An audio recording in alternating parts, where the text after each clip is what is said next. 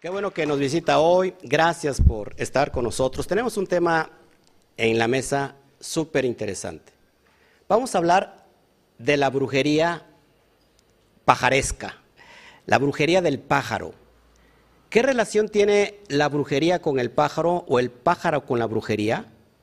Es lo que vamos a hablar hoy, por supuesto, basado desde la misma Torah, la misma Biblia, y sobre la perspectiva del Zohar Akadosh. ¿Qué nos dice el Zohar sobre estos dos personajes muy importantes del lado negativo que, vemos en la Biblia, que es Balaj y Bilán, dos brujos mayores de, en, e, ese tiempo, los mayores, y vamos a entender toda esta maldición que quería eh, de alguna manera mandar el rey Balak sobre Israel. Vamos a entender todos estos misterios. Quédate con nosotros porque tenemos una charla, tenemos dos porciones hoy. Tenemos nada más ni nada menos que la porción de Jucat y Balak. Eh, hoy tocan dos porciones, por si acaso.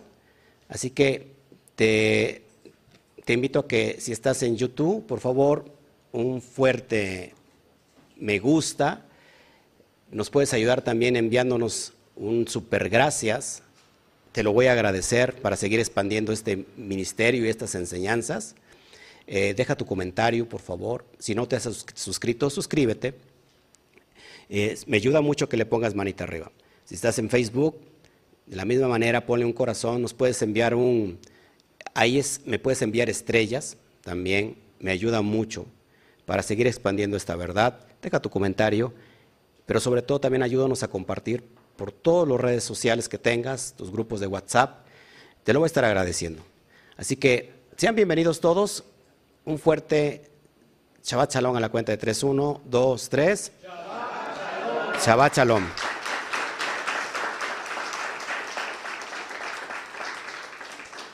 ¿Abrimos tema? ¿Abrimos debate? Bueno. Todos estos temas son para que usted abra los ojos al mundo espiritual. Desgraciadamente, desafortunadamente, tenemos los ojos abiertos a lo que es lo físico, a la materia. Pero no nos damos cuenta que existe un mundo paralelo al mundo material, que es el mundo físico, el mundo perdón, el mundo espiritual. Y para el mundo espiritual deberíamos tener ojos, y de hecho lo hay. Existen ojos para el mundo espiritual. Entonces la idea es aunque vivimos en un mundo físico, no pasar desapercibido el mundo espiritual. Porque el mundo espiritual es el génesis, ¿no? La raíz que provoca la materialización en el mundo físico. Así que a nosotros nos, nos, nos gustaría o nos vendría muy bien eh, que, pudiéramos materializar nuestro propósito, ¿no? en el sentido de la salud, por ejemplo, eh, la prosperidad en todos los niveles, no solamente la prosperidad del alma, sino en todos los niveles. Y, todo tiene una, raíz, y la raíz es espiritual, por supuesto. Ahora la idea es cómo tomar de esa raíz y poder materializarlo. Eh, desgraciadamente, esto no lo enseña la religión. Desafortunadamente, no, no vas a encontrar absolutamente nada ahí en la religión, porque no es porque oculte algo la religión, o no quiere enseñarlo, simplemente es porque no ha llegado a ese nivel de comprensión. Entonces aquí estamos estudiando en un nivel fuera de todo contexto religioso. Nos quitamos las gafas religiosas de pensamientos preconcebidos, quitamos toda la basura mental que no solamente desde niños ¿eh? que hemos acumulado, sino desde generaciones pasadas. Todo lo que te implantaron tus ancestros, como creencia de fe, a veces eso no, sirve para e, esta dimensión. Así que si tú, no, si tú quieres entender estos estudios, es necesario quitar por un momento toda la basura. Yo te recomendaría que si ya la sacaste, no la vuelvas a meter. Tenemos que tener limpio este, ¿cómo se puede decir? Este cuarto, ¿no? De de este sistema nervioso computarizado que es la mente y entonces empezar a añadir pensamientos nuevos para siquiera poder entender lo que estamos hablando. estos estudios no están diseñados para una mente religiosa porque en automático la, mente religiosa va a hacer que, que esto lo, lo rechace. Así que basados en esa premisa vamos a dar este estudio. Tenemos dos estudios nuevamente. Lo, digo, Jucat y Balak, dos porciones importantes. Déjenme decirles que, esto es muy fácil de entender y, por qué tenemos el elemento agua, lo va a entender durante todo el estudio, lo que dura este estudio, porque es necesario que las aguas bajen, ¿no? Para que puedan menguar, para que puedan de alguna manera, eh, sí, menguar el juicio. El agua tiene que ver con Jesús, recuerden, el fuego tiene que ver con juicio. Y así que vamos a abrir bocado en esta mañana, gracias por todos los que están ya congregándose, eh, Baruch Hashem por todo, y vamos a empezar a abrir bocado, como yo digo. Hoy tenemos dos porciones, Jucat Balak. Recuerden que estamos en el 5783 año judío. Estamos desde la perspectiva del Zohar, un libro demasiado profundo, un libro muy místico, y la lectura de la porción Jucat comprende desde el capítulo 19, verso 1, al capítulo 22, verso 1. Yo estaré dando las generalidades de cada porción antes de abrir los secretos. Y por su, por su parte, la porción Balak inicia en el capítulo 22, verso 2 al capítulo 25, verso 9. Todo esto eh, comprendido en el libro Bamidbar. En español, bueno, se tradujo así como números, pero recuerden que Bamidbar significa en el desierto, en el desierto. Y cuando hablamos en el desierto estamos hablando de la cosmovisión en el árbol de la vida de las sefirot emocionales, que comprende desde Geset hasta Yesod. Y, en esa dimensión es donde el ser humano tiene que trabajar mucho. El desierto es la base fundamental para poder integrarnos al propio universo, a Dios, a Kadosh Barujo. ¿Para qué? Para que podamos hallar nuestros, nuestros propósitos. Una gente que es bipolar, recuerde, no puede accesar a la tierra prometida. Porque precisamente la tierra prometida tiene que ver con el uno, con la totalidad. El desierto tiene que ver con la doble polaridad, lo dual. Y ahí está la mente bipolar. Bipolar significa dos polos. ¿Ok? No podemos entrar a la tierra prometida con dos polos, con, con la dualidad, con la doble perspectiva. La tierra prometida se hizo para alcanzar la unidad, el ejat, el uno, el universo. ¿Ok? Bueno. Entonces, siguiendo con, esta retórica, vamos a ver cómo inicia la primera porción. Habla de cosas muy extrañas, por cierto. O sea, ¿qué me puede a mí hoy dejar una enseñanza que habla de la vaca loca? Perdón, de, la, la vaca roja. Perdón, perdón. El loco soy yo, perdón. De la vaca roja. O sea, ¿yo para qué quiero saber de la vaca roja. Si ni soy granjero, ni soy vaquero, yo tomo solamente todo mi lechita y ya, pero no me interesa si la vaca es roja, negra, blanca, pinta, manchada. ¿Por qué la vaca roja? No tendría ningún sentido hoy en día conocer de la vaca roja, en el sentido literal. Porque ese era para el momento donde estaba el Mishkan, el templo. Hoy no existe el templo. Entonces, ¿para qué conocemos vaca roja?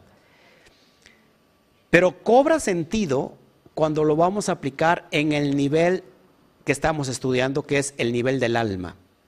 La vaca roja alude a algo muy poderoso en el nivel del alma, porque son códigos, repito.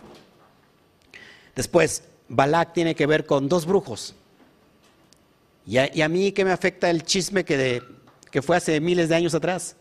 de los brujos con Israel. En el sentido literal no te afecta, pero en el sentido sod, que es del alma, tiene que ver contigo y conmigo. De hecho, cada uno de nosotros posee un balaj y un eh, bilán o balán dentro de nosotros, así como cada uno posee un Israel. ¿Me sigue? Así que vamos a abrir bocado y, y esta porción inicia así. Espero que me vaya siguiendo. Dice así, este es la ley ritual, así inicia el verso 22, perdón, 19, 2, este, bueno, inicia desde el 1, dice, esta es la ley ritual. La ley se dice jucat, recuerda que viene desde el mandamiento juk. Recuerden que los mandamientos juquín son los mandamientos que no tienen lógica de comprensión. O sea, que tú no comprendes para qué es el mandamiento. Y la vaca roja es un gran misterio, ¿no? Bueno, esta es la ley ritual que Adonai ha ordenado. Y dice así, ordena al pueblo israelita que te traiga una vaca, ¿de qué color? Roja. Fíjate, importante, las características que debería de tener esta vaca. Sin defecto. ¿Qué más? Sobre la cual nunca vino yugo. No, se haya puesto ningún yugo. O sea, no tiene defecto, una vaca que no tiene mancha, es decir, que es completamente roja, que no tenía ni un pelito negro ni un pelito blanco, o sea, la revisaban con lupa y todo, roja completamente, sin mancha, sin ningún defecto y sobre el cual nunca se haya puesto un yugo para trabajar, para el arado. Son detalles importantes esto lo, hablé hace un año. Por favor, es necesario que mires la porción del año pasado para que entiendas por qué la vaca roja, de alguna u otra manera, es la rectificación de la transgresión de Eva o de Java. Lo expliqué hace un año y te lo enseño para qué es la vaca roja. Pero lo vamos a estar estudiando de acuerdo al SOAR. ¿Les interesa? Bueno, así inicia esta porción. Ya tenemos aquí tres o cuatro características. Roja, sin mancha, sin defecto y sobre la cual nunca le hubieran puesto un yugo. El yugo es lo que les ponen aquí a los bueyes para arar. Se ponen un buey viejo y un buey joven. Y le ponen el yugo porque tiene la experiencia del buey viejo, pero la fortaleza del buey joven. O sea, dos bueyes ahí trabajando con ese yugo. No, en serio, así es. Este, pero esta vaca o este toro, esta eh, novilla, nunca tuvo un yugo. ¿Mm? ¿Está, está, ¿Está entendiendo? Bueno, vamos a dar un poco de características de esta, de esta porción. A ver, en esta porción suceden tres acontecimientos trágicos. ¿Quién leyó la porción? Le aseguro que nadie leyó aquí la porción. Tres acontecimientos trágicos. Uno, en un 10 del mes de Aviv, la hermana de Moshe muere. En esta porción, Moshe muere. Perdón, la hermana de Moshe muere. ¿Cuántos años tenía este, Miriam? 125 años. Murió. Son códigos, todos son códigos que no, no voy a abrir todos los códigos porque nunca voy a acabar. Otro suceso trágico. La sentencia de muerte para Moshe. ¿Se acuerdan por qué Moshe recibe una sentencia de muerte? Porque golpeó la peña de Oref para que brotara agua. Es otro código que tampoco, y esto ya lo he hablado anteriormente, no lo traigo hoy porque si no, no voy a acabar. Y tercer suceso trágico, la muerte de Aarón, el hermano de Moshe. Impresionante, ¿no? Bueno. Voy a hablar de generalidades para ir entendiendo todo esto. Al iniciar esta porción, o esta parasha, inicia con la letra, con la palabra hebrea Sot Hukat. Sot Jucat, que se puede traducir como este es el precepto. ¿Ok? La palabra Sot Jucat en gematría tiene un valor de 916. ¿Mm? Exactamente el mismo resultado de la palabra tefilot. ¿Qué significa tefilot? Oraciones. Oraciones. Que la, la tefilá, en realidad, su significado esencial es hacer una conexión con Dios. O sea, la oración es, la tefilá es hacer conexión con Dios. Entonces, eh, lo traigo a colación porque es importante conocer todo lo que está detrás de, cada palabra, al menos en el nivel remes. ¿Qué es el nivel remes? Nuevamente, el segundo nivel de interpretación eh, de lo, cómo se puede interpretar la Torah. Segundo nivel que tiene que ver con la alusión, las pistas que está detrás de cada palabra. Y aquí utilizamos la gematría, es decir, el valor de cada palabra, ¿no? Para sacar una alusión, una conexión con otro significado que va de la mano. Es importantísimo. Bueno, vamos a entender entonces desde el punto de vista del SOAR, y ahí voy, voy a ir explicando paso a paso. Repito, esta porción va conectada con la porción de hace un año para que usted le pueda entender. ¿Sí? Bueno, vamos a ver qué dice el SOAR. Y voy a abrir el texto del Zohar, donde comienza y dice la vaca roja. ¿Quieren saber los misterios de la vaca roja? Diga usted, mu. Sí, aunque sea diga usted algo, porque no dice nada usted. Bueno, iniciamos con el Zohar y voy a ir abriendo esta delicia que a mí me encanta. Para mí para mí el Zohar es una delicia.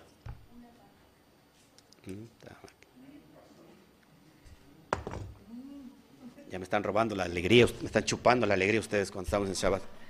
Bueno, vamos a dar una sinopsis para empezar. Aprendemos que la ofrenda de una vaca es para purificar a los impuros, dice el Zohar, y que rojo, escuche, significa una sentencia de ley.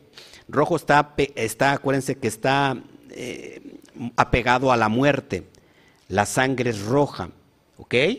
Y la, sangre significa juicio, rigor, geburá. Estamos en la sefirá de geburá. Alude, el rojo alude a, la sentencia, al juicio, a rigor, a geburá. Por eso, ¿cómo se dice, eh, por ejemplo, rojo en hebreo? Dam. Dam. ¿Quién dijo red? Es en inglés, Nacho, por favor. En hebreo es dan, rojo. Escuche, rojo está conectado a la muerte. ¿Por qué? Por la sangre.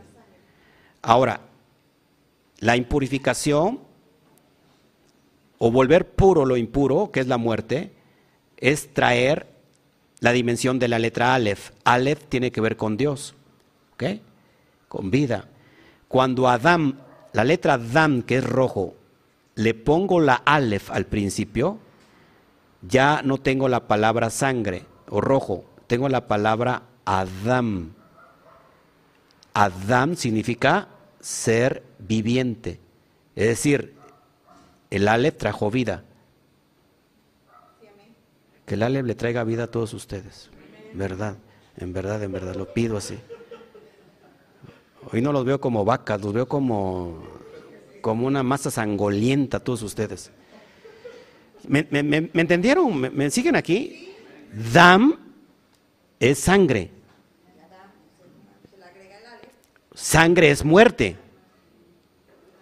Ahora, para darle vida a la muerte, tengo que traerle el Aleph. Y Aleph, agregado a Dam, me da la palabra Adam. Y Adam significa ser viviente, ser que vive, es decir, vida. Y, usted y yo somos Adán. Adán no es hombre. Adán es ser viviente, no es hombre, ser viviente. ¿Ok? Sigo explicando. La vaca debe de ser sin defecto para indicar juicio suave, ¿ok? Y sin mancha, dado que todas las manchas son sanadas a través de la iluminación de la sabiduría. Ra, Rabí Eleazar explica por qué la ofrenda era llevada al asistente de Aarón y no directamente al coengadol. la vaca no era llevada directamente a Aarón, sino a un asistente, diciendo que esto sería impropio porque Aarón se acerca desde el lado santo, no del lado puro. Bueno, vamos a ir abriendo. El verso 18 dice así. Di a los hijos de Israel que traigan una vaca roja. Eso lo encontramos en Bamidbar 19.2. Dice, esta vaca, esta ternera es para el propósito de la pureza, para purificar lo impuro. Escuche la explicación que da el Zohar. Esta vaca es el propósito de limpiar para purificar a los impuros, la cual es Malhut. Malhut es la impureza. Malhut tiene que ver con la parte física. En nuestra escala del ser humano, ¿qué sería Malhut?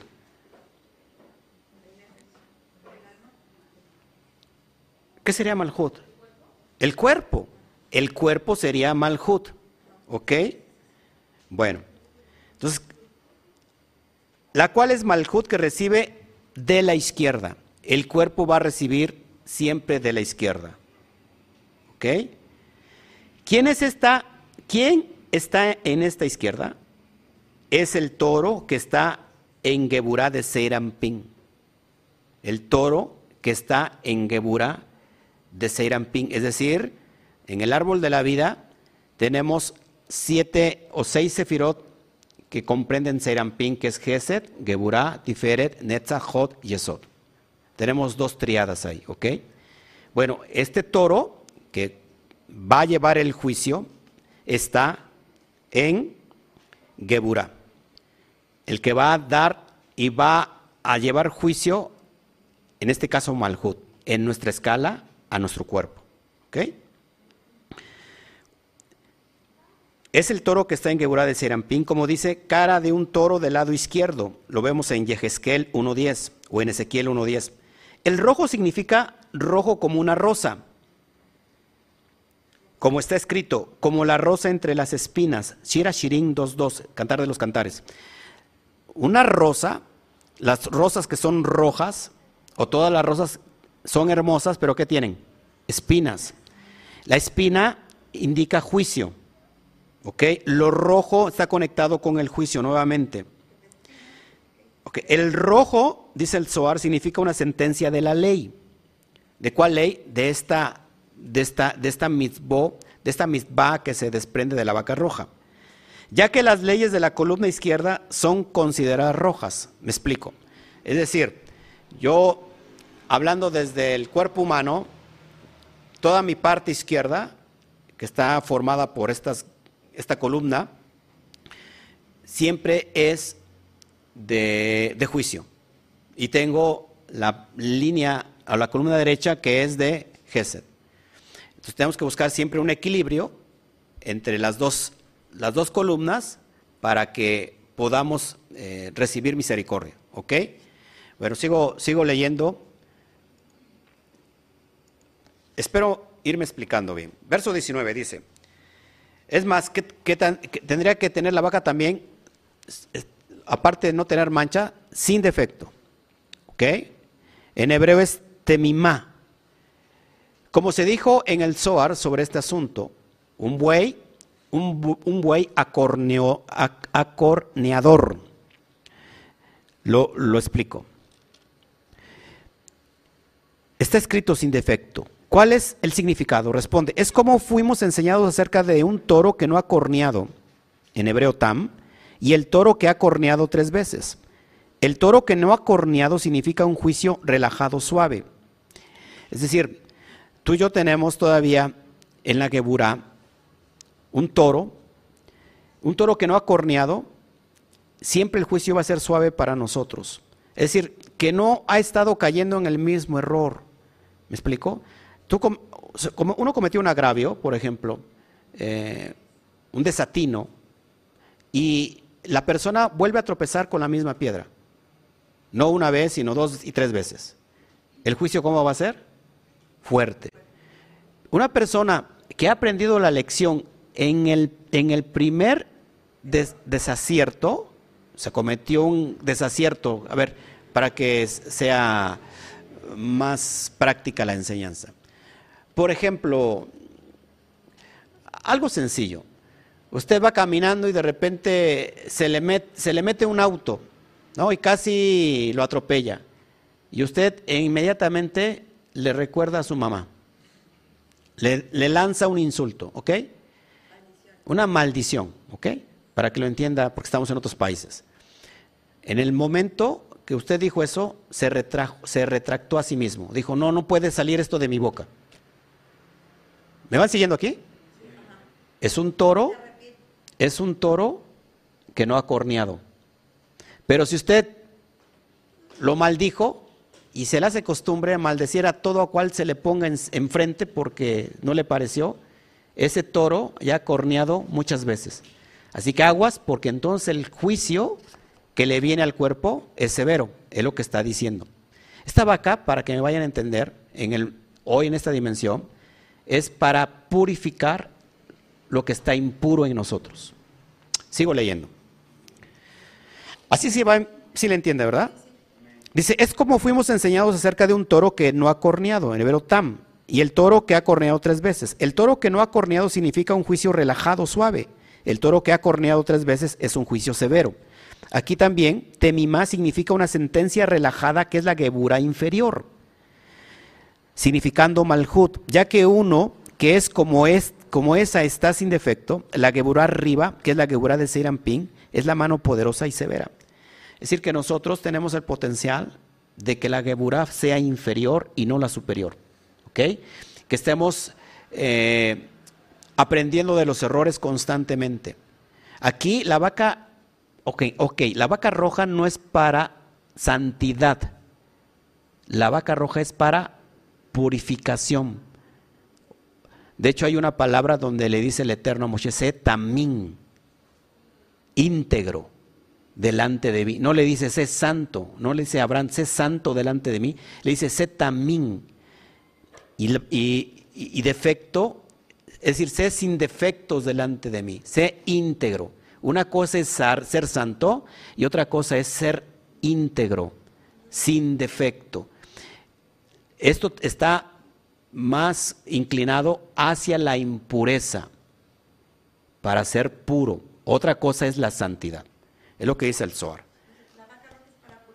La vaca roja es para purificación exclusivamente. Y ahorita lo va a entender en el nivel más elevado de la gematría para que lo vaya yo explicando. ¿Ok? Sigo, sigo avanzando para que traigo mucha información. Verso 20. Dice, en la que no tenga mancha. Es como está, escrito, toda hermosa eres, esposa mía, no hay tacha en ti. Es lo que dice Sirajirín o Shirajirín 4.7, Cantar de los Cantares. Dice así, ella brilla con la iluminación de Jotma y es considerada hermosa, ya que todas las manchas son sanadas por medio de la iluminación de Jotma. Te lo explico. Todos nuestros defectos son limpiados, son purificados a través de sabiduría. ¿Me sigue aquí? La persona que no es sabia no puede limpiar sus defectos, porque no tiene sabiduría. Si yo quiero estar sin ninguna mancha, que mi vaca esté completamente pura, roja, es decir, tengo que tener o debo de tener sabiduría para entender cuál es la métrica que debo de llegar para corregirlos. Tengo sabiduría, la sabiduría se desprende del entendimiento y el entendimiento me lleva a la, parte práctica, ¿no? A través de la sabiduría. ¿Me sigue aquí? O sea que es a través de la iluminación de Jotma.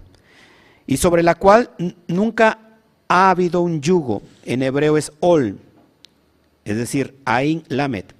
Lo vemos en, el texto que te acabo de leer de Bamidbar 19.2. La palabra ol está escrita sin una bab, lo cual es como está escrito, el hombre que fue elevado en lo alto, en hebreo al, es decir, Ain Lamed, segunda de Samuel 23.1. ¿Cuál es la razón? Dice el Zohar. Es debido a que ella es, y dice así, los pacíficos y fieles de Israel, segunda de Samuel 20.19. Y él no está arriba de ella, sino más bien está con ella, sobre la cual nunca ha habido un yugo, como está escrito, la Virgen de Israel, Amós 5.2. Y la joven era hermosa, de, hermosa apariencia, virgen, que no había conocido hombre. Bereshit 24:16. Es decir, en la dimensión del cuerpo, es cuando el cuerpo todavía no se ha contaminado con estos, eh, ¿cómo se puede decir? Con la citragra. Personas que indiscutiblemente tienen que ir a hacerse una limpia, tienen que ir a hacerse una brujería para traer al ser amado, para que vuelva aquel que se fue y yo lo quiero desesperadamente y, no me queda otra más que hacerle una brujería. Esta persona se ha, llegado a la citragra, ¿sí? ha copulado con la citragra, con la negatividad. Pero esta virgen, que es Israel, no se ha llegado, no ha copulado, porque es virgen y ella es hermosa. ¿Me va, entendiendo aquí? La persona que es capaz de elevar su conocimiento intelectual, y cuando hablo conocimiento intelectual estoy hablando de, estas, de esos parámetros metafísicos, de esta conciencia elevada, entonces comprende que sobre Israel no hay ninguna brujería que le pueda llegar. ¿Por qué?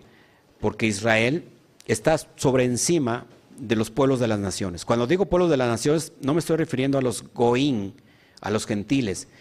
Eh, el pueblo de las naciones, o sí, el pueblo de las naciones, hace referencia a todo lo que está bajo la influencia astral. ¿Sí? Por eso hay dos tierras, la tierra de las naciones, se le conoce también como la tierra de los extraños, que están regidos única y exclusivamente por el aspecto astral. Pero Israel no está regida por el aspecto astral, por la influencia astral, sino está sobre la fuerza astral. Palabras prácticas. Aquella persona que es, por ejemplo, escorpión, ¿no? Es una persona que hace entripados constantemente, es una persona líder de naturaleza, pero es una persona como que muy explosiva. ¿Lo está rigiendo qué? La influencia astral. Una persona que eleva la conciencia trae dominio sobre sí. No importa que sea un escorpión, que sea un Aries, esa persona va a tener dominio sobre sí. Es decir, entonces ha elevado su conciencia y ya no está bajo el dominio de la influencia astral, sino ahora está bajo el dominio de la divinidad. ¿Me va siguiendo aquí? Por eso a Israel no se le puede hacer brujería. Y te lo vamos a explicar en la porción que sigue de Balak y de Bilán, por qué Bilán quería hacerle brujería a Israel y no pudo. Lo vamos a entender. ¿Ok? Bueno, sigo. Verso 22. No voy a leer todo porque si no, la verdad que es muy, muy largo. No quiero volver esto tedioso. Dice el Zohar, todo lo relacionado a la ternera, es decir, a la vaca, en este caso que es Malhut, en, la dimensión de, de nosotros, es el cuerpo, está en siete siete lavados. Había, acuérdense que había un ritual para la vaca, había, que hacerle ciertos rituales y después la persona que llevaba la vaca eh, en sí misma se contaminaba y después se quemaba la vaca y las cenizas se le aplicaba para contaminar si se rociaba agua siete veces, etcétera, etcétera, etcétera. Son rituales. Eh, lo explica aquí el Zohar en el sentido del alma. ¿Qué tiene que ver con todo esto? Decía siete lavados, ya que Malhut se refiere a los siete años de la Shemitah de la remisión. Cuando hablamos de Malhut, hablamos de, siete, así como hablamos en Shabbat, eh, se dice siete, ¿no? Eh, Shabbat, otro de los nombres de Shabbat es Bat Sheba, y Bat Sheba significa hija de siete, la hija de siete, ¿ok? Mire, Shabbat, si nosotros creemos en la luz, ¿cuántos creen en la luz? La luz, la luz divina. La luz divina en hebreo es la palabra Or, formado por Aleph, Vav, Reish. Y tiene un valor de 207. La gematría es 207. Ahora, se va a sorprender. El único reflejo de la luz, el, si la luz tiene un espejo, apúntenlo. Ese espejo de la luz es Shabbat. Shabbat tiene una gematría de 702, es decir, 207 volteado. Por eso el Shabbat es el espejo de la luz. ¿Qué venimos a hacer el Shabbat? A purificarnos por esa luz que se está reflejando en Shabbat. Así que tiene que ver no solamente con el Shabbat del 7, sino con la Shemitah, como dice aquí, que incluye, ¿por qué dice los siete? Que incluye las siete Sefirot, Gesed, Geburat, Feret, Netzat, y Yesod. Lo pongo en pantalla. Que incluye las siete Sefirot. Volvemos, Gesed, Geburat, Feret, Netzat, Yesod y quién más? Malhut. Ella se llama Bat Sheba, que se traduce como hija de siete. ¿Me sigue hasta aquí? Ok, se lo explico. Como, como sigue diciendo eh, el Zohar. ¿Ok?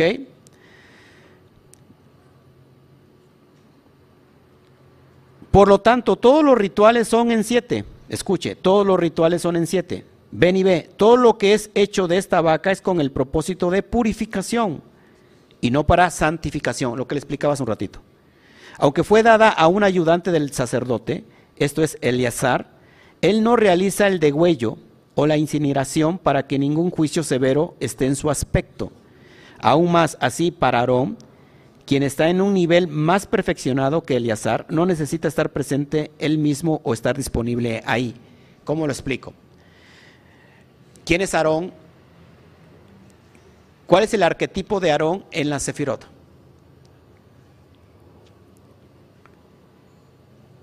Le doy pistas. Aarón tiene que ver con las piernas, con una de las piernas.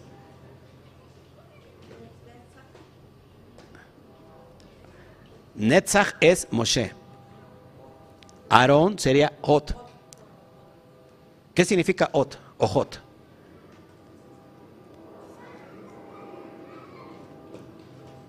Ta, ta, ta. Es como el maestro girafales, sin tener la estatura. Esplendor, majestad, humildad. En el nivel del, del ser, ¿dónde está el templo? En Tiferet. Tiferet es el centro, la columna central que va a equilibrar todas las emociones del ser humano. Y el templo necesita ser dirigido por un Cohen. Y este Cohen es Aarón. Es decir, amados, que toda la dimensión de pureza la tiene, tiene que ver con Aarón.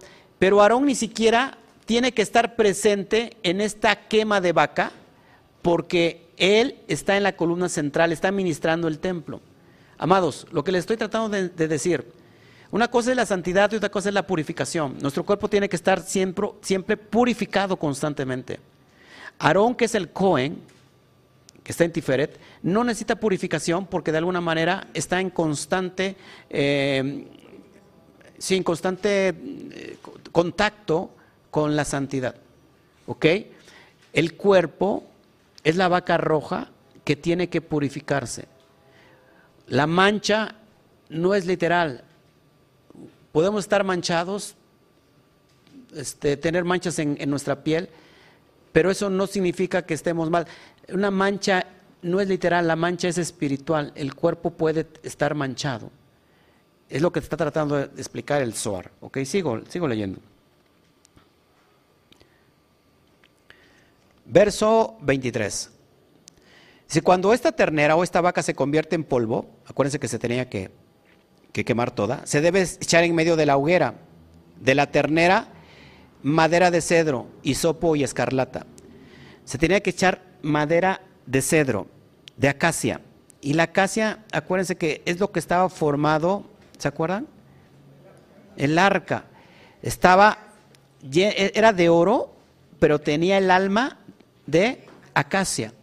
Y acá tenemos también ya lo he explicado y no voy a volver a explicar porque va a ser larguísimo, pero más o menos se los, se los digo brevemente, tiene que ver con el Mashiach. El Mashiach es la conciencia de la Neshama, la conciencia Aleph, la conciencia Mashiach, la conciencia elevada. Es aquella que no se pudre, no se contamina, no se echa a perder. Por eso la casa es una madera dura. Y esa era el alma del arca, ¿ok? Del arca del pacto.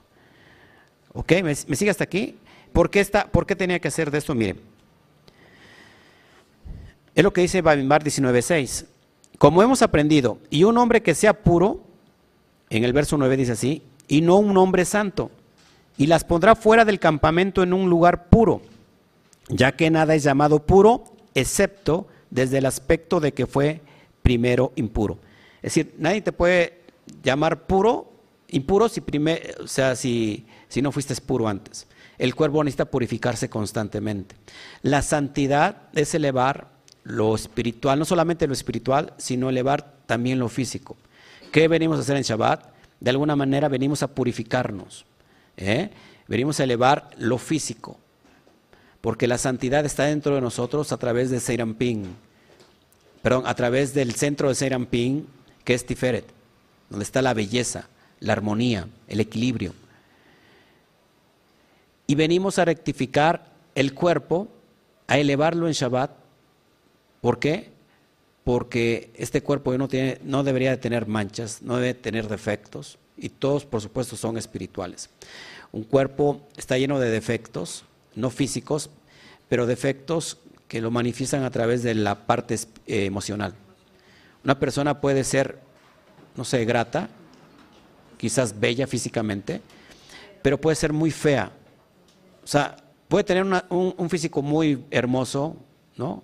muy perfecto, puede ser una persona bella físicamente, pero hay una cosa que lo puede hacer ver fea y que no puedas ni siquiera querer acercarte a esa persona, sus acciones. Me sigue aquí.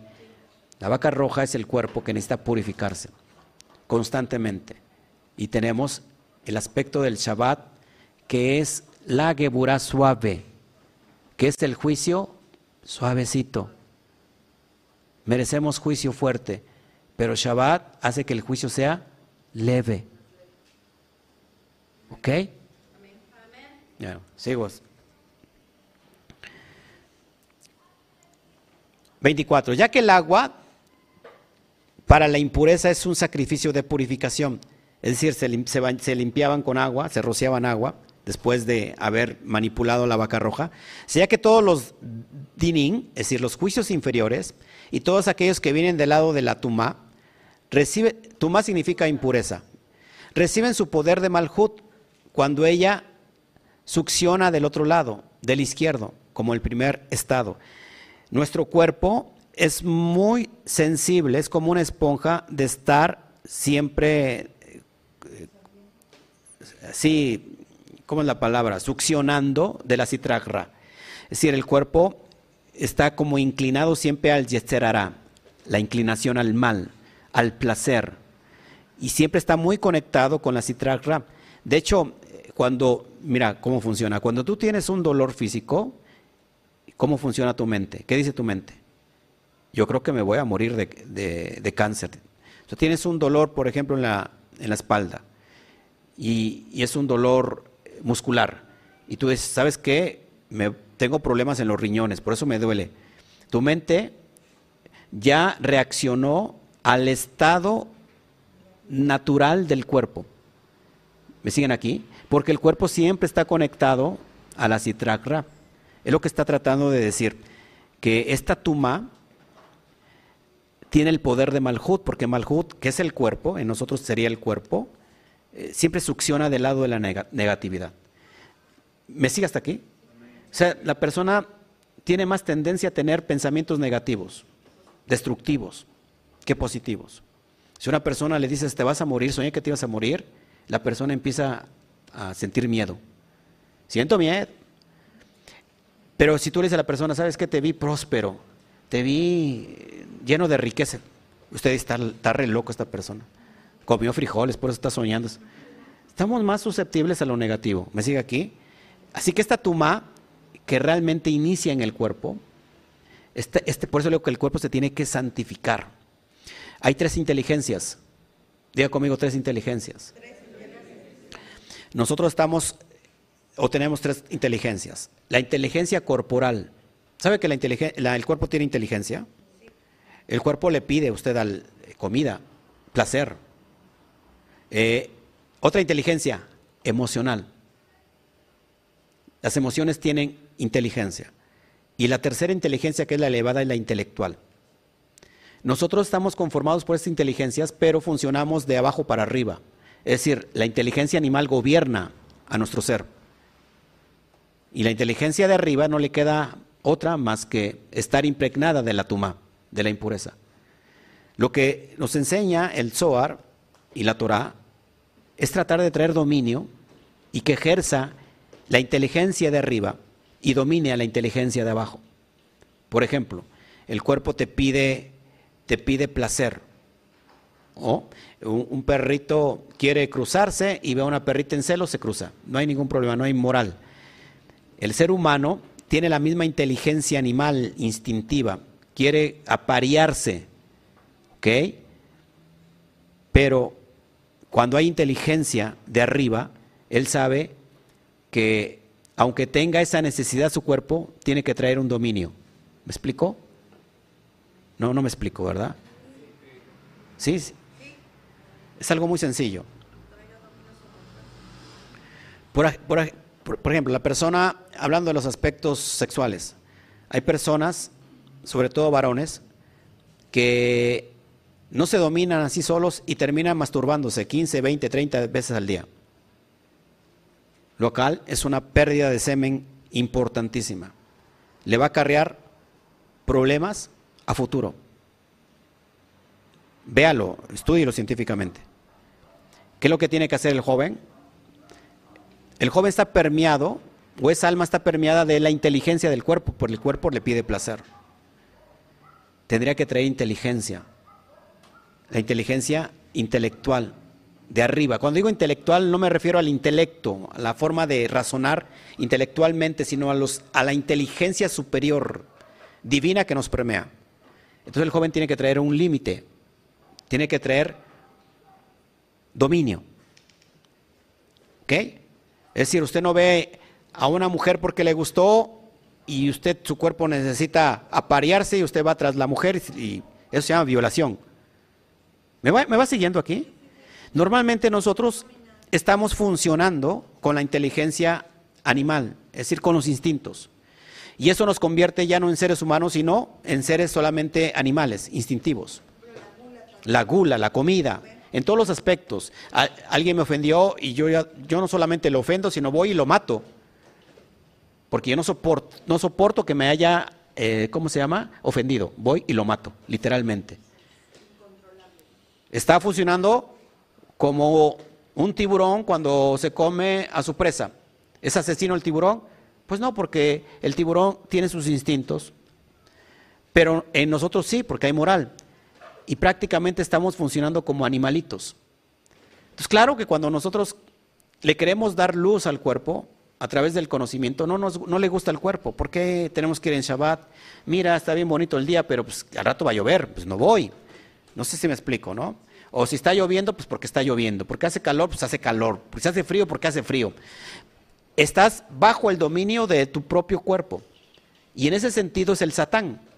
El Satán no es alguien que está allá afuera esperándote a ver qué te puede hacer el día de hoy, ¿no? Como diciendo ñaca, ñaca, ñaca. El Satán es tu propio cuerpo. Cuando tu cuerpo no tiene dominio, es el Satán. El adversario que, que hay que vencer es ti mismo. Luego déjale echarle la culpa al, diablo que está supuestamente en todos los aspectos y que te ha puesto el pie. El, pie te lo has puesto tú mismo, cuando, cuando no tienes dominio sobre ti. ¿Me siguen aquí? Miren todo lo que tengo que hablar para, para explicarles el estado de Tuma. Bueno.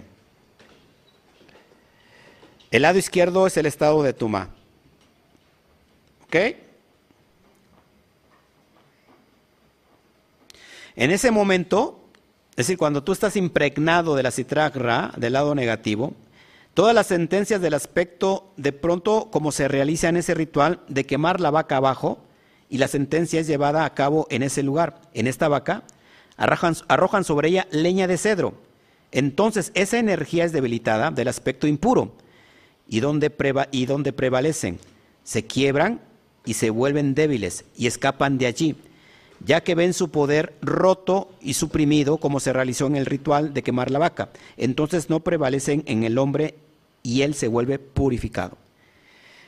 Nuevamente, en el sentido, el cedro puede ser el pensamiento positivo que viene de arriba, que logra traer un dominio. El cedro viene siendo como los buenos hábitos. Como, fíjense, tan fácil destruir un mal hábito. ¿Cuántos de ustedes luchan por malos hábitos? Y, quiero hacerlo y no puedo, y no puedo, y no puedo. Es tan fácil. ¿Cómo quito un mal hábito trayendo un buen hábito? Así de fácil. Así de fácil. No hay que pensarle mucho cómo cambiarlo, no, no. Hay un mal hábito, reconócelo, traigo un buen hábito para cambiar y transformar ese mal hábito. Eso viene siendo como la, el cedro, el chitín. Hay una palabra que, forma chitín que tiene que ver con un acróstico o acrónimo en referencia al Mashiach. Pero, amados, me va siguiendo aquí, me va...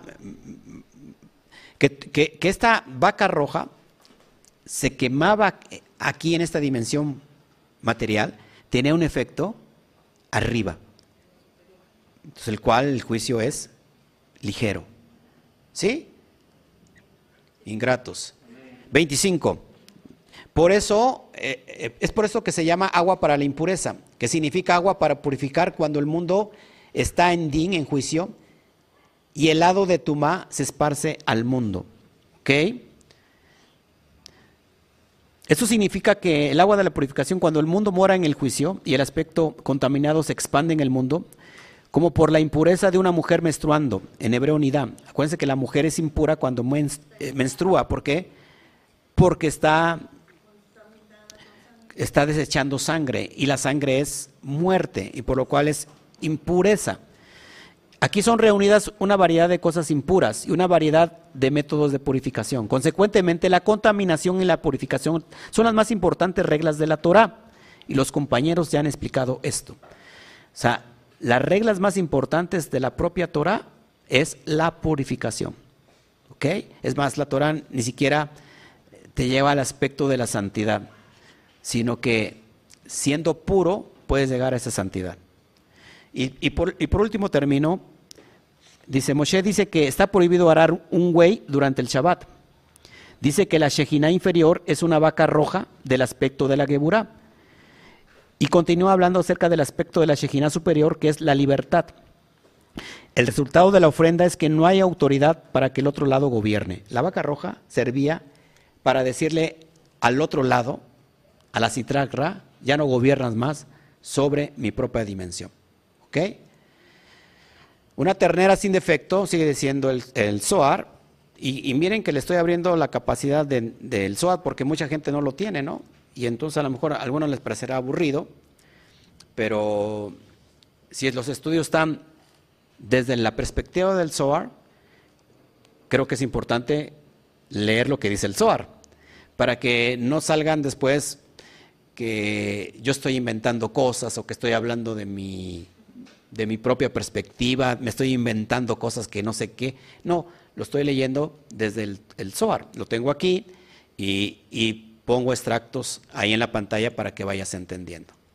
Una ternera sin defecto en Shabbat dice así, está prohibido arar un toro, como está escrito sobre mi espalda, Aarón, araron aradores o sobre mis espaldas araron los sembradores. Tejilín 129.3 o Salmos 129.3. La Shejina inferior, la cual es Malhut, es una vaca roja del aspecto de Geburah. En este sentido, nuestra dimensión terrestre es una vaca roja con el aspecto de juicio. En, el, en la escala de nuestro ser, de la vaca roja es el cuerpo. ¿Me sigue aquí? Con el aspecto de juicio de Geburah. Es sin defecto desde el aspecto de Gesed, desde el aspecto de la bondad, que es el nivel de Abraham, de quien dice, camina delante de mí y sé perfecto. También, lo que les había comentado al principio. Bereshit 17.1, en la cual no hay mancha. Ella es del aspecto de la columna central, que es Seiram Pin, que une la izquierda de ella y la derecha. ¿Cuál es el arquetipo de la, de la Sefirá de Gesed? Lo, acabo de decir, Abraham. De Abraham se desprende Isaac. Isaac es el aspecto de la Geburá, porque vemos el aspecto del sacrificio, ¿se acuerdan? De la que da Isaac. Lo que une la bondad con el juicio es el equilibrio que trae Jacob. Jacob que es Tiferet. ¿Ok? Así que el cuerpo no solamente necesita de la sabiduría, sino necesita del Gesed, para que sea tamín, es decir, sea sin defecto, sea íntegro. Tamín no tiene que ver con santo, sino que sea íntegro. ¿Cómo es una persona que es íntegra?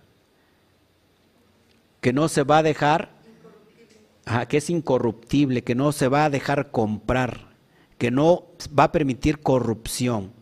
Ahí esa persona tiene un cuerpo, pasó de tener un puerco a tener un cuerpo sin mancha, sin defecto. Por lo cual el juicio es suave. ¿Ok? Duérmase. No, despiértase mejor. ¿Me siguen aquí? Sigo. Ella es el aspecto de la columna central que es Serampín, que une la izquierda de ella y la derecha. El versículo continúa, y sobre la cual no fue puesto un yugo, lo cual es del aspecto de la Shejina superior, la cual es la libertad, la libertad, perdón, significando Biná, el lugar donde ella domina, que es Malhut, que está comprendida de todo lo mencionado arriba. Es decir, la Hei de arriba impacta la Hei de abajo. Tenemos una, cuatro letras del nombre, Hei.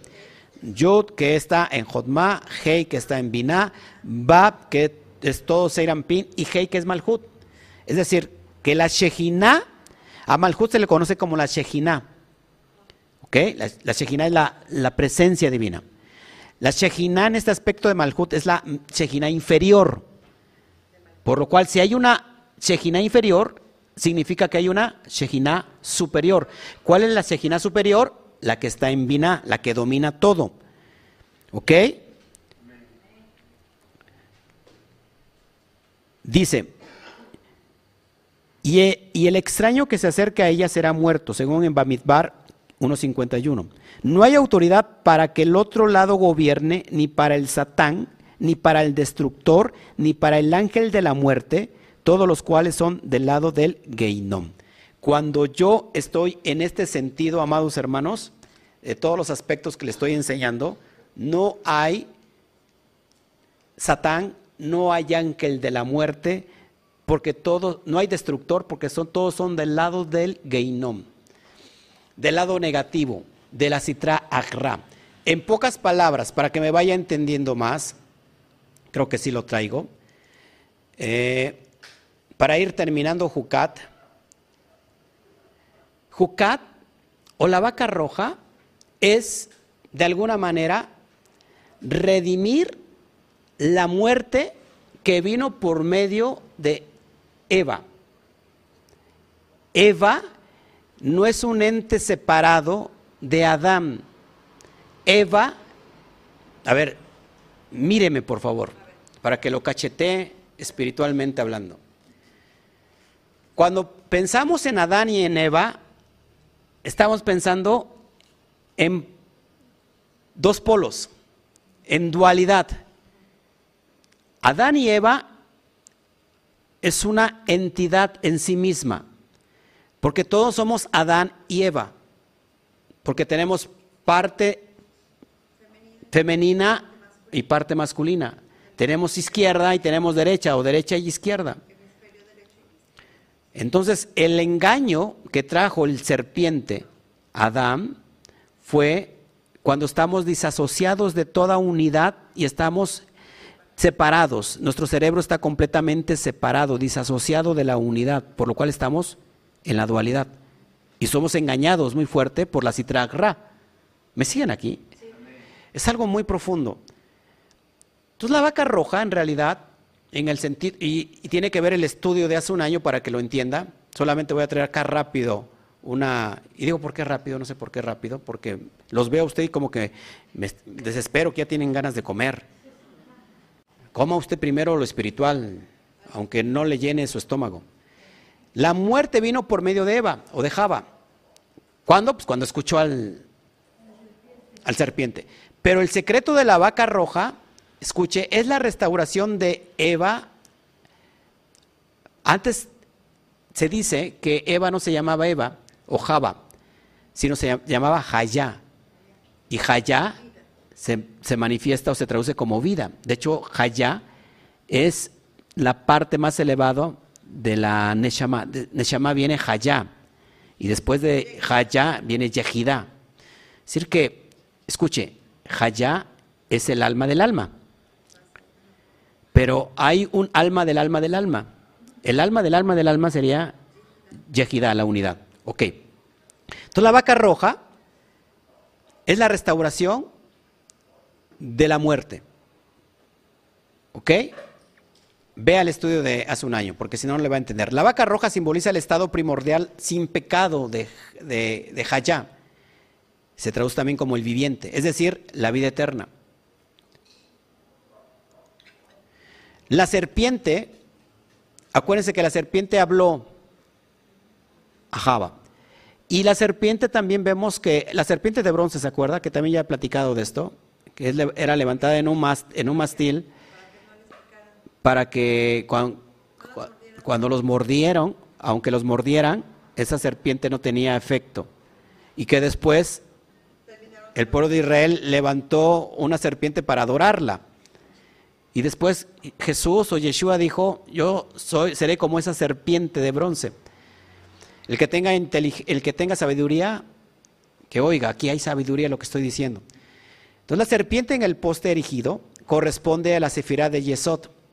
Yesod, amados, es la, acuérdense que Yesod es la parte sexual en el árbol de la vida, es los genitales. Yesod tiene que ver con la Brit Milá, que no voy a, a ahondar sobre esto, pero Brit Milá tiene que ver con el aspecto de Shed y con el aspecto de Shaddai. Cuando no hay circuncisión, estoy en Chet, y Chet significa demonio, aspecto negativo. Cuando es circuncidado el prepucio de, mi entendimiento, entonces da Shaddai. Hay sabiduría aquí. Entonces, Yesod tiene que ver con la Brit. La serpiente está simbolizada por la novena letra. Cuando tú miras las letras en hebreo y la letra Tep también se parece que es una serpiente que está enrollada. De hecho, mira, parece que es una serpiente, está la cabeza y está su cola. ¿Ya vieron? De hecho, la letra Tep eh, es una referencia a la serpiente.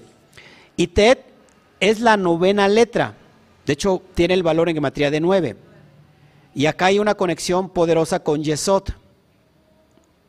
Yesod es la novena sefirá que tiene que ver con el aspecto sexual. Y el arquetipo de Yesod, ¿se acuerdan quién es? José o Yosef. ¿Por qué? Porque Yosef no quiso nada con la esposa de su, de su amo. ¿Eh? ¿Se acuerdan? De Potifar, salió corriendo. Ahora, Eva fue seducida por la serpiente. ¿Cuánto vale la serpiente? O la palabra Nahash vale 354.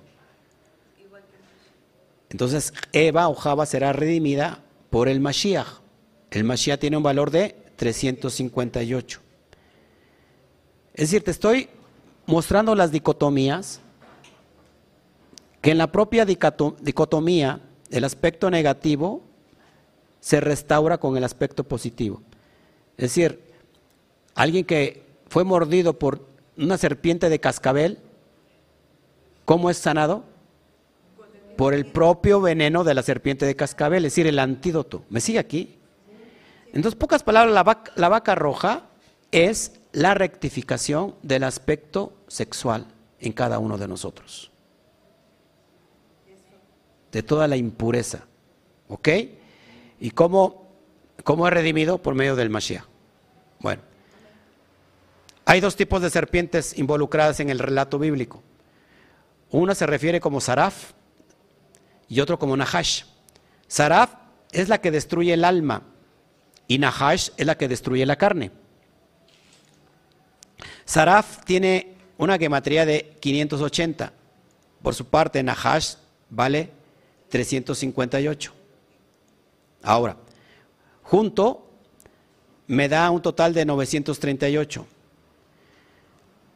La palabra o la expresión y el árbol del conocimiento del bien y del mal, que viene siendo en hebreo Bedad, no, Beetz, Adad, Tov, Berra, me da exactamente la misma gematría de 938. Te estoy presentando dicotomías.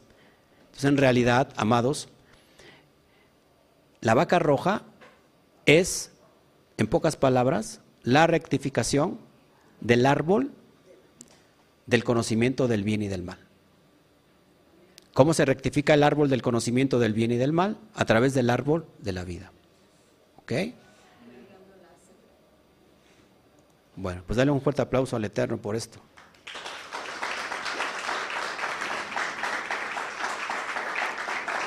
Ahora sí, me voy, me voy a ir muy rápido, me voy a ir muy rápido y voy a hablar sobre el aspecto de la brujería a través de los pájaros. Brujería a través de los pájaros. ¿Cómo que brujería a través de los pájaros en el siglo XXI? ¿Qué relata la Biblia? ¿Qué relata el Zohar Kadosh? Vamos a entender el aspecto de, este poder mágico, eh, talismánico, de este poder de hechicería, de encantamiento, y les voy a mostrar los aspectos ya contemporáneos sobre la brujería. ¿Y por qué lo relata la Biblia? ¿Qué dice la Biblia de todo esto? ¿Qué dice la Biblia de la brujería? Vamos a ver todo esto. empezamos con esta porción que se llama Balak. Acuérdense que se unen dos porciones importantes, Jukad y Balak. Y los dos tienen que ver con animales. Por cierto, en el relato de Balak vemos a una burra hablando. ¿No? La otra fue una vaca. El burro es el aspecto de, más impuro que existe en el ser. Es, está conectado a la citra akra, el burro. Dice así, y vio Balak, hijo de Sifor, todo lo que había hecho Israel, el amorreo. ¿Qué vio Balak? Dice el Zohar. ¿Qué vio? Es muy importante entender que lo que la palabra de qué vio Balak. Bueno, se los explico rápido para que vayamos entendiendo este, y voy a apurar porque va a llover. Eh, Balak era el rey de Moab. Supo que Israel ya traía una tremenda historia, una tremenda historia de fe de todo lo que Dios había hecho a través del pueblo de Israel, como que abrió los mares y tragó a todo el ejército egipcio. Ya se, en el Facebook de ese tiempo ya se habían posteado y se había hecho viral todo lo que había hecho Israel. Bueno, pues el rey de Moab, que es Balak, supo que Israel iba a pasar por sus tierras y tuvo temor, porque Israel era un pueblo muy grande, ya tenía fama espiritual, ¿ok? Balak tenía que atacar entonces con armas espirituales a Israel y ¿qué creen? Aunque era un brujo, te lo vamos a entender, que era un brujo de alto calibre, un un brujo que domina la vista, la visión. Y va a llamar a otro brujo mayor que él que domina la lengua, la palabra. Y manda al hechicero, manda a traer al hechicero más poderoso de esos tiempos, conocido como Bilán. En español, Balán, ¿ok? Y Balán, Bilán, no sé, eh, es consultado por el, el Eterno y le dice, ¿sabes qué? No maldigas a mi pueblo Israel. Es decir, que Bilán era poderoso. De hecho, es la antítesis de Moshe. Y le dice, ¿sabes qué? No, lo maldigas, pero ¿qué creen? Las ofertas eh, o las dádivas opulentas del rey de Moab hicieron y conquistaron a Bilam. Acuérdense que Bilam va, va, caminando para maldecir a Israel y la burra se, se traba, se traba, se traba y la termina azotando. La burra había visto al ángel de la muerte. El ángel de Adonai es el ángel de la muerte con la espada desenvainada. De hecho, se cree, se cree que Balán tenía relaciones sexuales con su asna. Eso se le conoce como la sofilia. Ustedes ni eso les interesa, vámonos. Que hoy se da. El asna era la esposa de Bilán.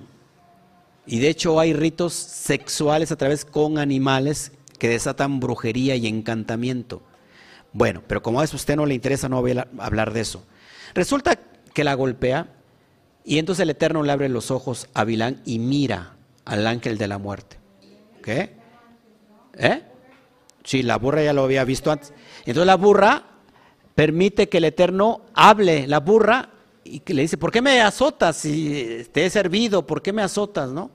Y entonces cuando le abre los ojos a Bilán y ve al ángel de la muerte. ¿Ok? Entonces, vamos a entender, por ejemplo, Bilán se puede traducir como no mi pueblo, no, no, uno que no es mi pueblo. Y Balak, ¿saben qué significa Balak? Balak significa destructor. ¿Ok? Ya les, ya les conté en sí la historia. Vamos a estudiar un poquito en el nivel del Zohar Kadosh, que todo lo que nos quiere interpretar aquí. Bueno, Balak y Bilán descienden de Labán. ¿Sabían ustedes eso? Labán, de hecho, Labán y, Labán y Balán es muy parecido, es la reencarnación de uno y del otro. Pero ellos, Balak y Bilán, descienden de Labán. ¿Se acuerdan de Labán quién era?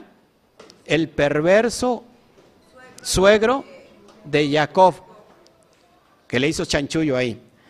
Balak era también un, reputado brujo, uno de los mayores. Balak, por ejemplo, Balak tiene una gematría de 132 y Bilán tiene una gematría de 142. Es importante ver las gematrías. Bilán se dice que es la antítesis de Moshe. Para que me entienda esta porción, repito, es necesario que se conecte a la porción de hace un año y pueda entender todo lo que está detrás de la gematría. Ok. Vamos a entender la alegoría o la brujería que tiene que ver con el pájaro. ¿Le interesa a usted?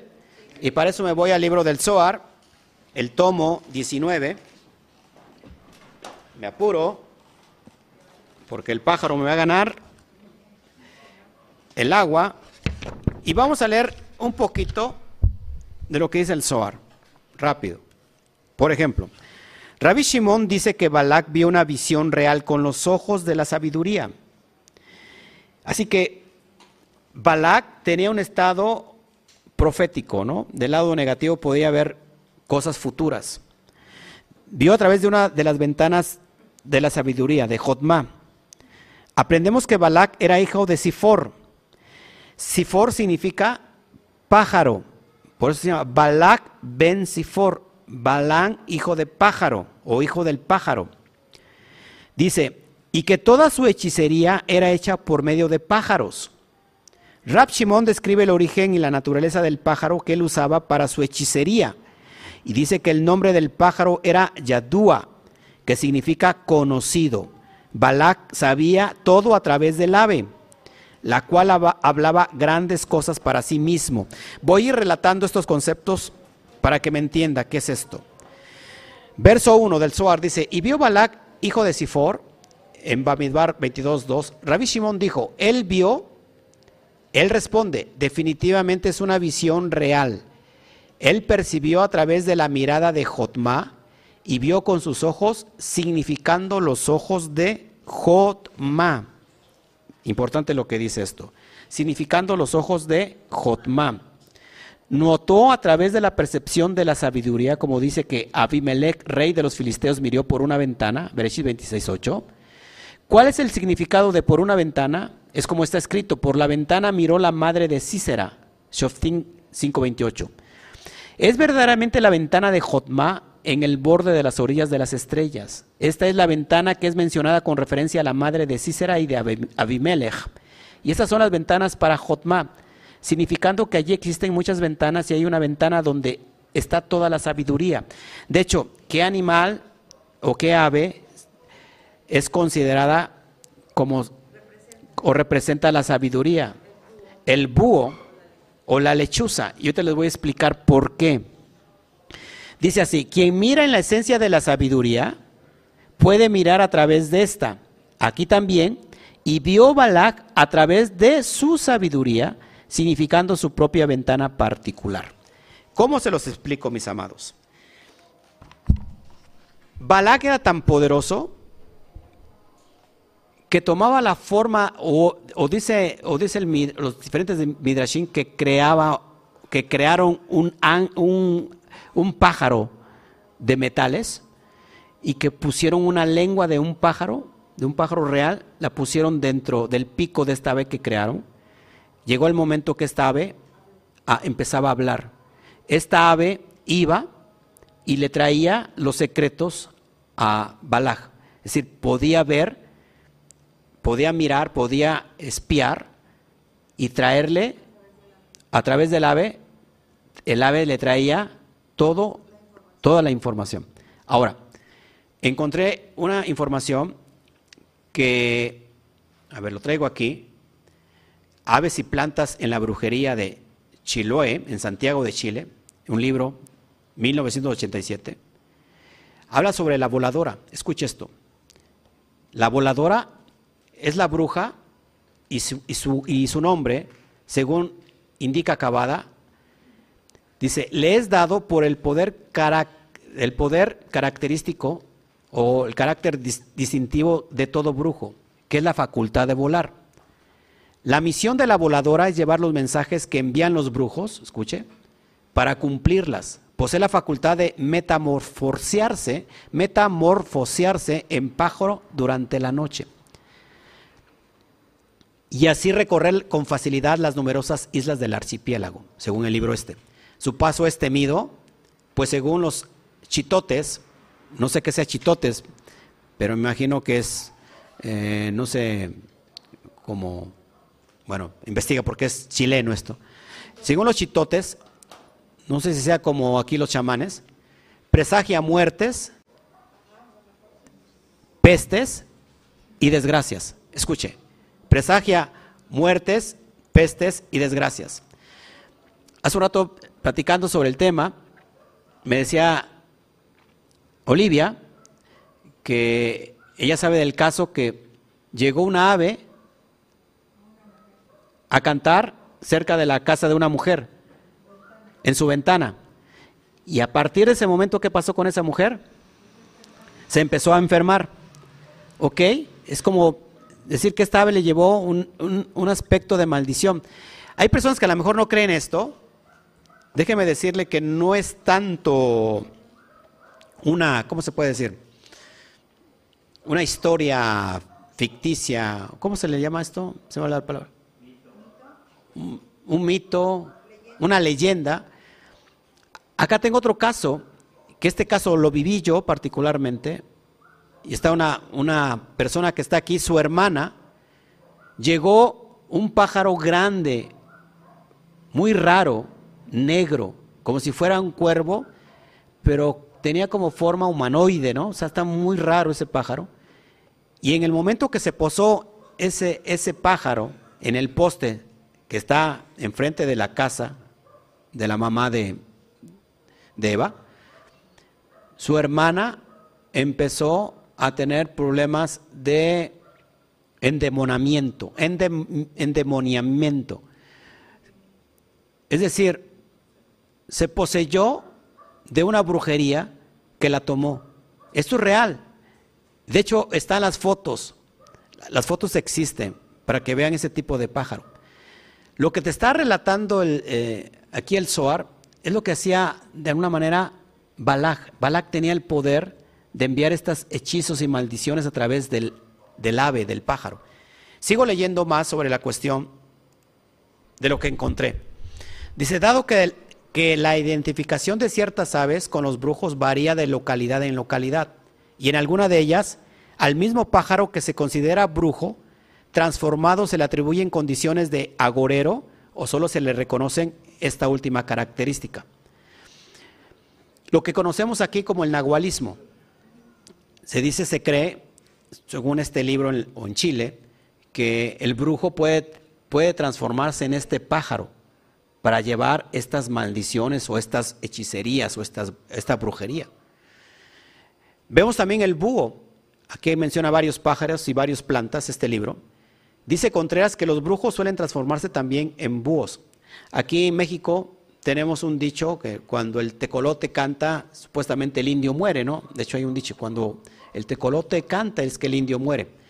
Eh, y tiene que ver con estos aspectos brujiles, pero de alguna forma es como trabajaba Balak, para que vaya entendiendo la identidad, la naturaleza de este brujo que era poderoso como Balak. ¿Ok? De hecho, el búho se le conoce como un ave de mal agüero, ¿me explicó? Que en realidad el búho en sí no tiene ningún aspecto de maldición, sino es la forma en que, en que, que se ha usado, pero es un animalito. Son como costumbres, claro. Eh, otro ave que lamentablemente, ha, ha, pasado casi a desintegrarse es, por ejemplo, el colibrí. El colibrí se utiliza mucho para la brujería, para los amarres, para los hechizos.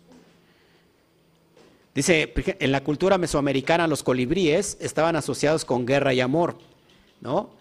La práctica de capturarlos para conjuros de amor eh, no viene de las culturas mesoamericanas, sino de la santería cubana. Fíjense, la santería cubana utiliza al, colibrí para hacer amarres de amor.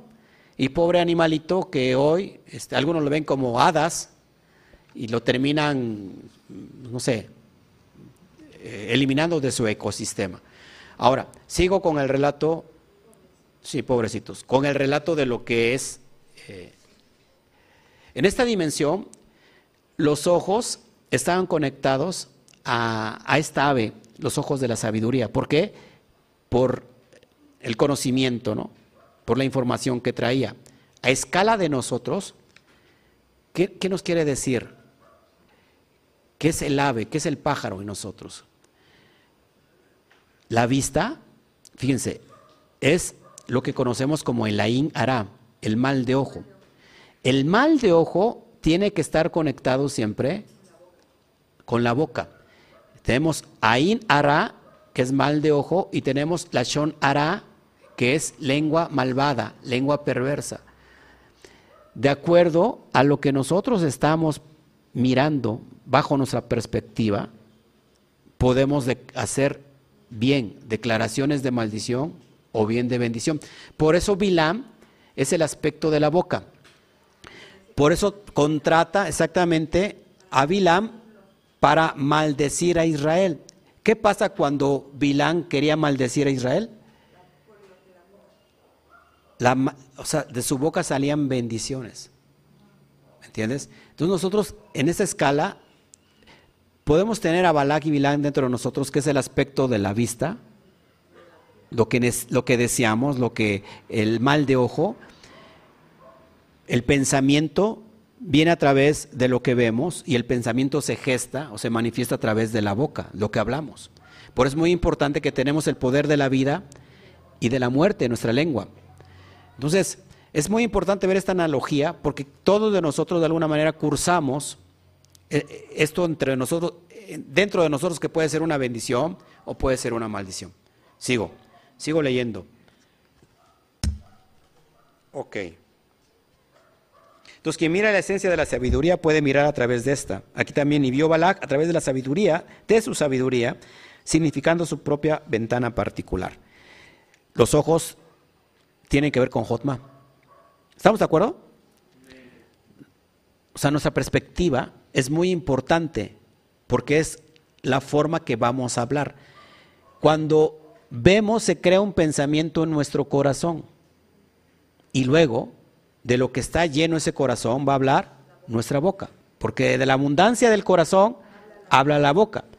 Y está de alguna, de alguna manera regulado por lo que ves o por lo que vemos. ¿Me, voy, ¿Me voy siguiendo aquí? Bueno, ¿me voy siguiendo? Sí, yo me sigo yo mismo porque usted no. Verso 2. Dice así. Lo voy a leer. Lo pongo en pantalla para que lo, lo vaya estudiando. El hijo de Sifor es como ellos dijeron, que él era un descendiente de Itro, quien también era llamado Sifor. O sea, Yitro, acuérdense, ¿quién era Yitro? Suegro de Moshe, que era brujo, de los más poderosos que estaban en la corte de Faraón. Pero lo importante de Sifor, el mérito fue, de, perdón, de Yitro, fue que se convirtió al lado derecho, al, al Dios de Israel. Sin embargo, él era literalmente el hijo de Sifor pájaro, significando que todos sus tratos eran hechos con pájaros, ya que su hechicería trataba con diferentes clases de este pájaro. Él tomaba un pájaro, fíjense, golpeaba alrededor con hierba y lo dejaba volar en el aire. Realizaba actos y murmuraba encantamientos. Y el pájaro regresaba con la hierba en su pico, gorjeándole. Él ponía entonces el ave en una jaula y quemaba incienso delante de ella, y ella, el ave le informaba de ciertas cosas. Él realizaba luego hechicería, y esa ave, significando el pájaro, gorjeaba y volaba rápidamente a aquel cuyos ojos estaban abiertos, quien le daba su mensaje y ella regresaba. Todas sus palabras venían por medio de este pájaro. Miren la importancia de la brujería poderosa. Verso 3. Un día él realizaba sus actos y tomó el ave ella se alejó volando y se fue. Se demoró y no regresó a él. Balak se entristeció y antes del regreso del ave vio una flama ígnea que voló tras el pájaro y le quemó sus alas. Él entonces vio lo que vio y tuvo temor de Israel. ¿Cuál es el nombre de ese pájaro? Es conocido en hebreo como Yadua. Ninguno de aquellos que hacen uso de que hacen uso de y saben cómo hacer uso de ese pájaro conocen sus hechicerías también como Balak lo sabía. Increíble todo lo que nos está relatando el Suar en este nivel tan profundo y elevado.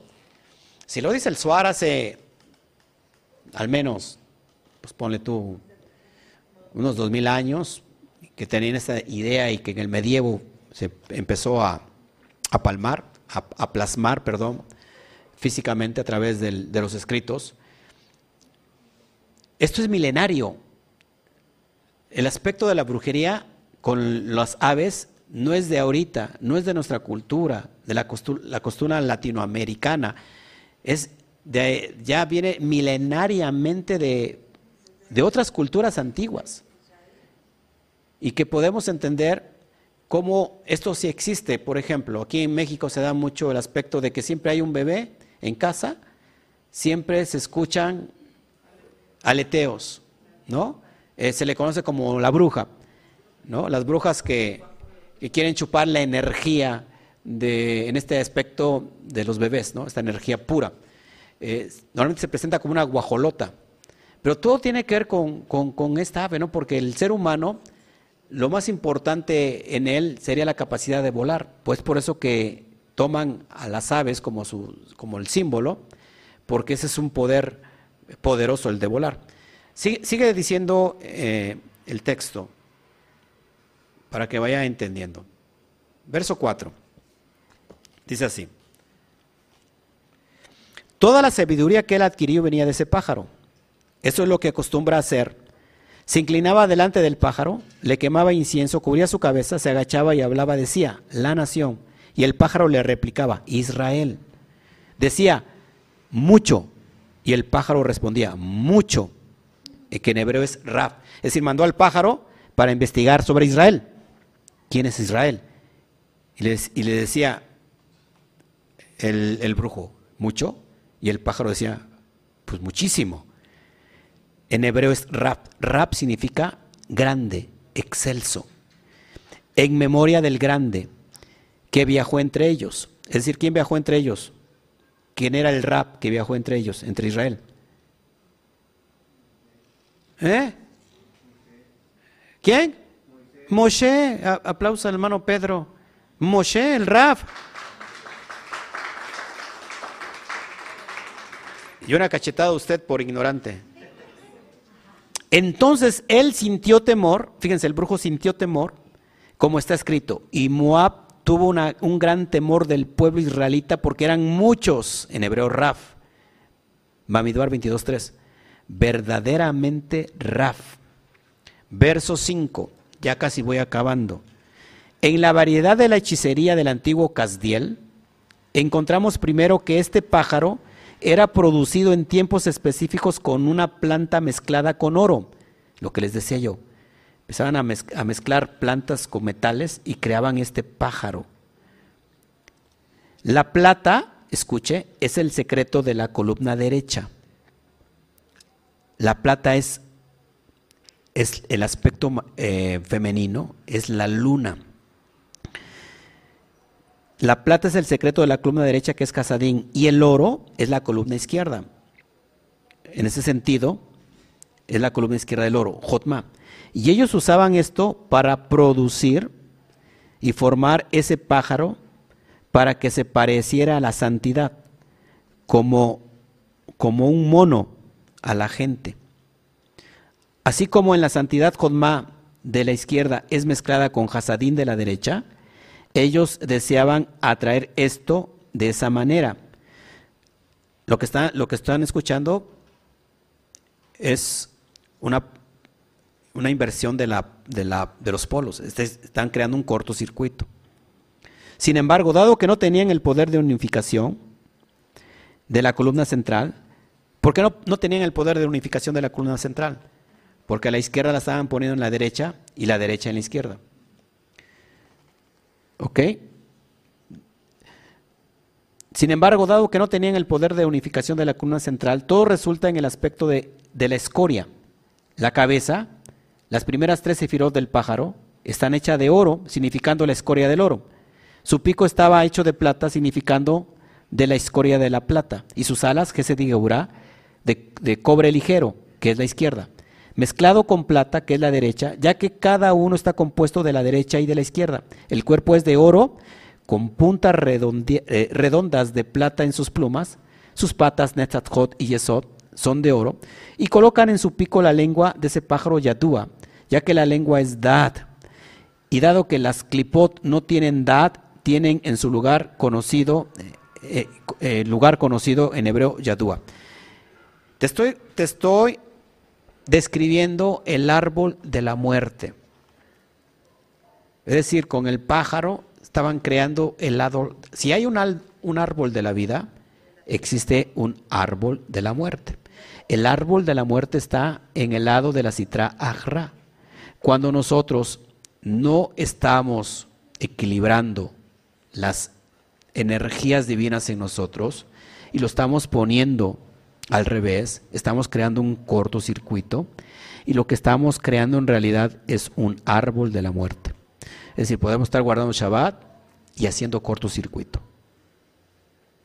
Es decir, estamos creando un pájaro de plata y de oro, un, pájaro de brujería, como el golem. ¿Saben qué es el golem? El golem es, es un ser que se crea a través de la historia, se conoce a través de la de la cábala, de la mística, cómo unos judíos crean del polvo de la tierra un hombre y le dan vida. Y que luego este golem, que en el medievo servía para protegerlos, este golem se les, se les invertió y empezó a matar también a, los propios judíos. Esto es, esto real y se, y se dice que se crean. De hecho, se puede crear vida pero ya no voy a meter en esos extractos porque usted ni siquiera va a entender que se puede crear vida, que nosotros podemos usar la energía para crear un ser, un ser vivo. Sigo ya mejor. De hecho, escuchen, no sé si me crea o no. Hay una brujería muy fuerte en Haití que le puede dar vida a los muertos. ¿Eh? Los zombies, los zombies. Una brujería tan fuerte que las, no sé cómo se llama, la, no es vudú, pero es tan fuerte que se dice que pueden sacar el alma del cuerpo de la persona para que introduzcan un, alga, un alma negativa, una energía negativa. Y, el, y, el, y la persona en, en sí esté como un muerto viviente, trabajando para esa gente que los manipula. Es decir, puede haber personas que pueden hacerle un mal a esa persona, es que quítale la vida y conviértelo en un, en un muerto viviente. Y lo pueden hacer. Ahora, escuche, esto es real. Y no me quiero meter en problemas, pero hay alguien, yo escuché, que trabajaba en la NASA. La NASA tiene como subterráneos departamentos donde hace muchos estudios. Y narra este, esta persona, después le voy a compartir la historia, que baja, le dan la oportunidad de bajar y mira a muchas personas encarceladas. Y les pregunta que para qué los, los tenían ahí. Y decían, son personas que ya no, que están enfermos, ¿no? que están terminales, y estamos ayudándolos a encontrar esos remedios. Algo así. El chiste que él se da cuenta que todas estas personas son buscadas en todos Estados Unidos como desaparecidas. Y lo que estaban realmente haciendo a través de la ciencia, extrayéndoles la vida, el alma, para que solamente quedara la vasija, el cuerpo, introduciéndoles energías, ellos mismos, eh, de lo que fuere. O sea, estaban, estaban replicando como un alma puede tomar ese cuerpo y, tener dominio, ¿no? Cuando llegó esta persona y entendió que iba a publicar todo esto, lo iba a hacer público, llegó ya lo estaban esperando del servicio secreto y le quitaron, o sea, su familia ya no estaba ahí, en la casa. ¿Saben dónde estaba su familia? Ahí, en los subterráneos. Y le dijeron, si tú dices algo, jamás y nunca vas a volver a encontrar a tu familia. Y él prometió nunca decir nada y entonces le regresaron a su familia, pero él, él, cree que ya no es ni su esposa ni su hija, que son otros seres. Esto hablando científicamente. En Haití, en República Dominicana, o sea, todos esos lugares son, son muy poderosos en esa cuestión de la brujería. ¿Esto es posible? Sí, sí es posible. Ojo, pero no sucede no pasa en alguien que es Israel. Repito, Israel, hablando en el aspecto de la conciencia, es la persona que ha elevado su conciencia que está sobre encima de la influencia astral. ¿Quién es susceptible? Aquellos que son gente de las naciones. Es decir, tierras de las naciones, es decir, tierras que no pertenecen a Israel. Y cuando digo Israel no estoy, no estoy diciendo que sean judíos o que sean israelitas de nacimiento. Estoy diciendo que todas las personas que no han elevado su conciencia están regidas por el aspecto astral. ¿Cómo funciona la brujería? A través de la influencia astral, a través de los astros. Y todas esas personas pueden ser dominadas y, y que les llegue la brujería porque están de alguna manera influenciadas por el sistema astral. Israel no es, no, no es así, porque Israel ha elevado su conciencia que está sobre la influencia astral. Por eso, cuando Balak trató de traer brujería, sabía que no solamente lo, podría hacer con Ainara, sino que tendría que traer un, alguien que maldijera. Y en este aspecto, Bilán o Balán era mayor que a él, que él. Necesitaba que él maldijera. ¿Y qué pasó cuando maldecía Balán? Que en lugar de maldición salía bendición. Llegó un momento que se enojó eh, Balán, ¿qué te pasa? Yo te contraté para que maldigas, no para que los bendigas. Es que a Israel no se le puede hacer brujería. En pocas palabras, cuando una persona tiene su eh, conciencia elevada, no hay brujería que le pueda llegar. No hay absolutamente brujería que pueda tocar su puerta. Caerán a tu lado mil y diez mil a tu diestra, mas a ti no se acercarán. Salmo 91 que es poderoso, amados, es el que ha elevado la conciencia que es Israel. Porque dijiste que Hashem era tu refugio, has hecho del Altísimo tu morada. Eso es increíble. El Salmo 91 habla que no temerás, fíjense, no temerás al terror nocturno, la brujería, la hechicería, ni saeta que huele de día, ni, ni pestilencia que, que ande en oscuridad, así dice en el original ni mortandad que de día destruya. Eso es increíble, no temerás temor. ¿Por qué? Porque estás cubierto, porque eres Israel, porque has elevado tu conciencia y ya no estás más bajo la energía astral. Ya no te domina eso. Ya no hay brujería. Y aquella persona que te llega a maldecir, ¿qué pasa? No, hay reversión para ti, es bendición. Si una persona te maldice, si tú eres Israel, es bendición para tu vida. No hay nada que te pueda. No hay brujería, ni la más elevada. No existe aquí el brujo mayor de Catemaco del brujo mayor de donde sea te pueda hacer algo contra ti. Porque no puede hacer algo contra una conciencia que ha estado completamente elevada. Que ya no se permea de la energía astral. Es decir, a mí ya ni siquiera me domina mi, por el, el astro que, estoy, que soy regido, ¿no? O sea, no me, no me domina mi signo zodiacal. Cuando quiero ser, cuando quiero ser eh, escorpión soy.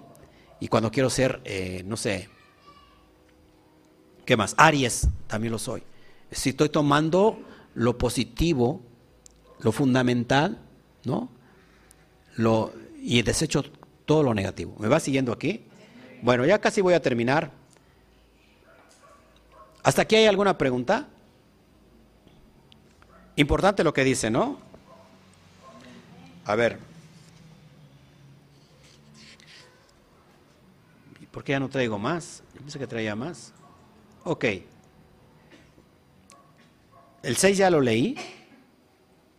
Con eso termino. 6. Ellos colocan ese pájaro en esa ventana única de las mencionadas arriba y durante el día abren la ventana en la dirección del sol. Es decir, formaban al pájaro con estos metales y después lo ponían en dirección al sol. ¿Cuál es la dirección al sol? Ok. El oriente. Que rige durante el día. En la noche abren la ventana en la dirección de la luna, que rige durante la noche. Y queman incienso y practican hechicería. Durante el día conjuran al sol para que otorgue su abundancia y la noche conjuran a la luna. Y realizan esto por siete días. Ahora usted, no le estoy dando una receta para que a rato vaya usted lo haga, ¿eh? porque ya cada quien, usted es Israel, no necesita todo eso. Ok. De ahí en adelante esa lengua ya está sonando en la boca del ave, pero es todavía incapaz de hablar. Luego perforan su lengua con una aguja de oro ¿Les suena la cuestión de las agujas? Los rituales vudú que utilizan. Pero ¿qué hacen? ¿Qué crean? El símbolo, la simbología de la persona, ¿no? Por ejemplo, crean un muñeco que le amarran, por ejemplo, ya sea un, cabello de la persona, una prenda, un calzón, ¿no? Una foto y crean el, el muñeco y le meten agujas. Es increíble, esto es increíble. Y dice, perforan su lengua con una aguja de oro y hablan grandes cosas por sí misma. Todo lo que Balac sabía venía de ese pájaro. Por lo tanto, fue llamado el hijo de pájaro y veía lo que las otras personas eran incapaces de conocer y no podían ver. Amados, Israel tiene la capacidad de mirar más allá. Y ya para ir cerrando, amados, porque ustedes los veo como embrujados, ahorita voy a hacer una liberación por todos ustedes, están todos embrujados. Para para cerrar con brocho de, de oro, ¿cuántos de ustedes les mueve, por ejemplo, que le hagan brujería? Yo sé que a muchos van a decir, no, no, a mí no. Yo sé que muchos aquí son susceptibles a la brujería. De hecho, hay personas que están aquí porque recibieron brujería. ¿No? Tenemos el caso de Carlos, de su esposa recibieron brujería desde el vientre. El caso de, ¿cómo te llamas? Cristian y Cata con su hija recibieron brujería. Y todos de alguna manera fueron susceptibles a la brujería. La idea es que aplicar el tiempo pasado fueron y no son. Porque hay mucha gente que aún en esta dimensión todavía son susceptibles a la brujería. No es que la brujería no exista, la brujería existe. Lo que pasa es que no somos susceptibles a esa radiación electromagnética de la parte de la izquierda. Porque ya no nos regimos por el sistema astral. ¿Ok? Es más, esto es, esto es real. Usted puede regir sobre el sistema astral ahora.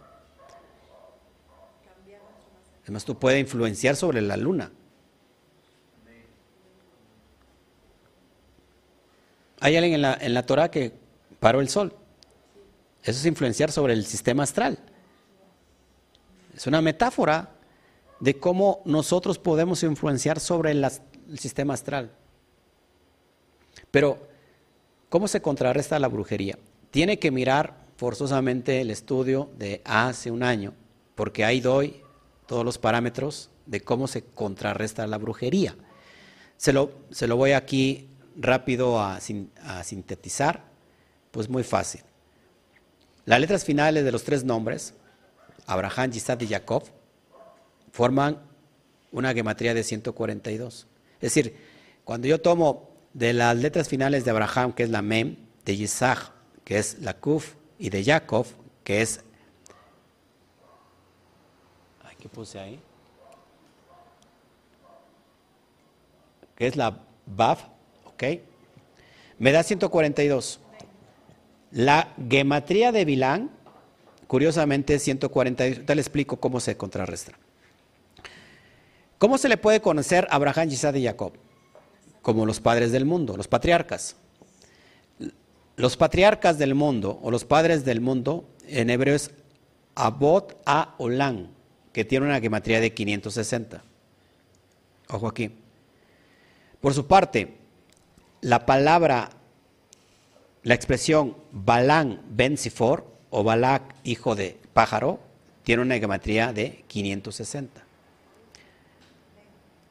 Ahora, el poder tanto de Balak y el poder de Bilán es contrarrestado por el poder, por el poder de los patriarcas cómo funciona en el árbol de la vida. Nuevamente, el patriarca o el arquetipo de Abraham en el árbol de la vida que es Gesed. El arquetipo de Yisad, ¿qué sefira es en el árbol de la vida? Geburah. Y el arquetipo de Jacob en el árbol de la vida que es Tiferet, es decir, columna derecha, columna izquierda y la columna central. Es decir, que cuando la persona está equilibrado, cuando hay equilibrio emocional, Bilán y Balán te hacen los mandados. Te pelan los dientes, como decimos en México. Una persona cuando ha equilibrado sus columnas, izquierda y derecha, ahora es, está viajando en una conciencia llamada la conciencia Mashiach, la conciencia del Aleph, la conciencia del uno, por lo cual no es susceptible a esos ataques porque no está desequilibrado. ¿Me sigue aquí? Repito, si tiene una gematría de 142, que es exactamente la unidad de las letras finales de Abraham, Isaac y Jacob. Y si yo digo padres del mundo, refiriéndome a Abraham, Isaac y Jacob, son 560 igual a la, gematría de Balak Ben Sifor, 560. Es decir, te estoy presentando las sí, los extremos. ¿Cómo? Que estos extremos, que resulta el negativo y el positivo, esta dicotomía de cómo lo negativo en sí mismo resguarda lo positivo. La cáscara cubre el fruto. ¿No? O sea, un aspecto negativo siempre te va a estar como que escondiendo el, aspecto positivo. La cáscara que es la clipa o los clipot, conocemos como esta dimensión que conocemos, esta dimensión está cargada por juicios. Estamos en el mundo de qué? Del caos. Pero en realidad este mundo del caos lo que nos está resguardando es la bendición que está dentro del caos. Pero a veces las cáscaras son muy fuertes para pelar. ¿Qué fruta se te hace que tenga una cáscara muy fuerte? Que tienes que usar algo para triturar, que son los dientes. ¿Eh? La nuez. La nuez es muy, muy dura y a veces tienes que hacer mucha presión para adquirir la semilla, el fruto que está dentro de. Así es la vida. Así es la vida. Estamos llenos de clipote cáscaras, pero en sí nos quedamos con la perspectiva de la cáscara, lo cual se nos hace muy negativo, muy desastroso. Pero resulta que simplemente esa cáscara está resguardando una gran bendición. ¿Ok? Entonces, Ben Sifor 4:28 es exactamente las maldiciones que encontramos en Génesis 12:3, cuando dice la palabra, y maldeciré todo aquel que te maldiga. ¿Se acuerdan? Un mecaleleja a or. Un mecaleleja a or. Exactamente tiene una gematría de 428, porque no hay brujería que pueda hacer algo contra Israel. Balak y Bilán intentó maldecir a Israel, ¿sí? ¿Están aquí? El serpiente intentó maldecir a Adán y a Java. Fíjense todo, cómo se, presenta esto. Así como Balak y Bilán intentó maldecir a Israel, también Israel intentó maldecir a Adán y a Java. Pero todo, amado, todo es un, un ticún que nos toca hacer en esta dimensión. Así que aplausos al Santo bendito sea por este tiempo.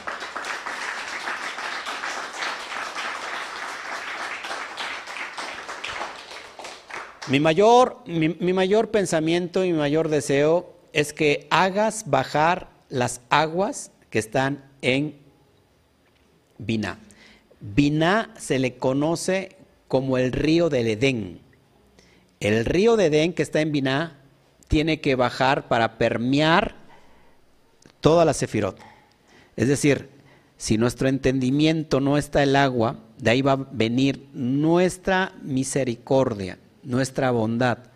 Si el, el entendimiento no baja y no desciende a nuestras emociones y a nuestro cuerpo, entonces vamos a tener juicios muy severos. Amén.